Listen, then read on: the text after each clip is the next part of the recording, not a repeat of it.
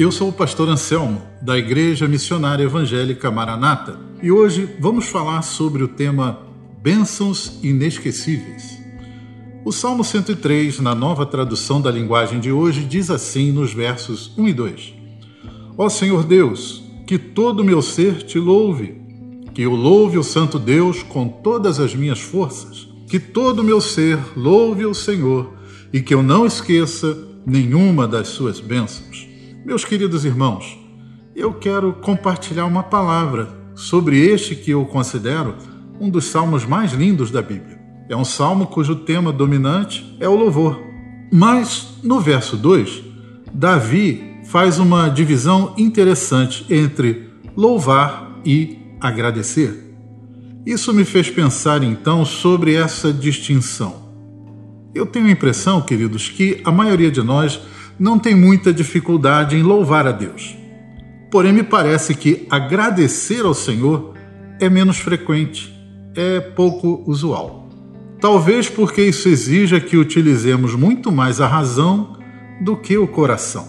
Nós louvamos nos cultos, nas reuniões, em casa, nos pequenos grupos ou até mesmo sozinhos em vários momentos. Nós louvamos ao Senhor pelo que Ele é, pelo que Ele pode fazer e pelo que ele faz. Em outras palavras, nós vibramos espontaneamente ao sentir a presença do Senhor e quando vemos o que ele faz e quando ouvimos o que ele pode fazer. Então, aí o nosso coração é tocado no momento presente e também somos maravilhados pela expectativa de futuras bênçãos. E assim louvamos.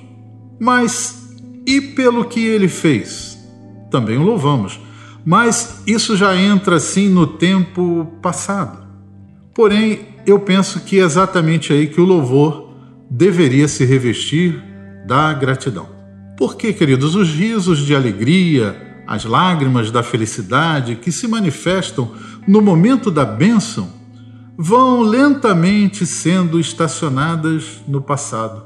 O que Deus fez vai sendo admirado, mas pelo espelho retrovisor do carro da vida, e aos poucos se perde nos cantos escondidos das nossas frágeis lembranças. Portanto, vamos começar hoje a aconselhar também a nossa alma, como fez o salmista.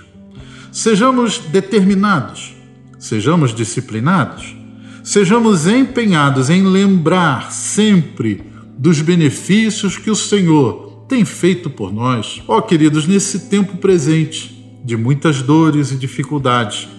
Cultivar a sincera gratidão ao nosso Deus, lembrando das suas maravilhosas e abundantes bênçãos, irão com certeza transbordar os nossos corações de uma viva esperança. Lembrar das coisas lindas que o Senhor Jesus fez por nós encherá os nossos corações de fé inabalável nós saberemos com certeza. Assim como ele operou milagres e derramou graça no passado, Deus é sempre poderoso e fiel para nos sustentar com seu amor no presente e ainda reservar no futuro dias de muita alegria, paz e satisfação, quer seja aqui ou na eternidade. Terminando, louve a Deus em todo tempo Tenha sempre uma canção de adoração em seus lábios, mas também mantenha em sua lembrança as inúmeras bênçãos de Deus e diariamente separe um tempo para lembrar delas. Use a instrução do Salmo 103. Fazendo isso, você notará a diferença. Seus dias ficarão mais claros, as cores ficarão mais nítidas, os sorrisos se revelarão mais numerosos e os abraços mais calorosos e frequentes. Sua vida espiritual ficará mais sólida e tudo mais irá melhorar exponencialmente. Que Deus te abençoe, em nome de Jesus. Vamos orar?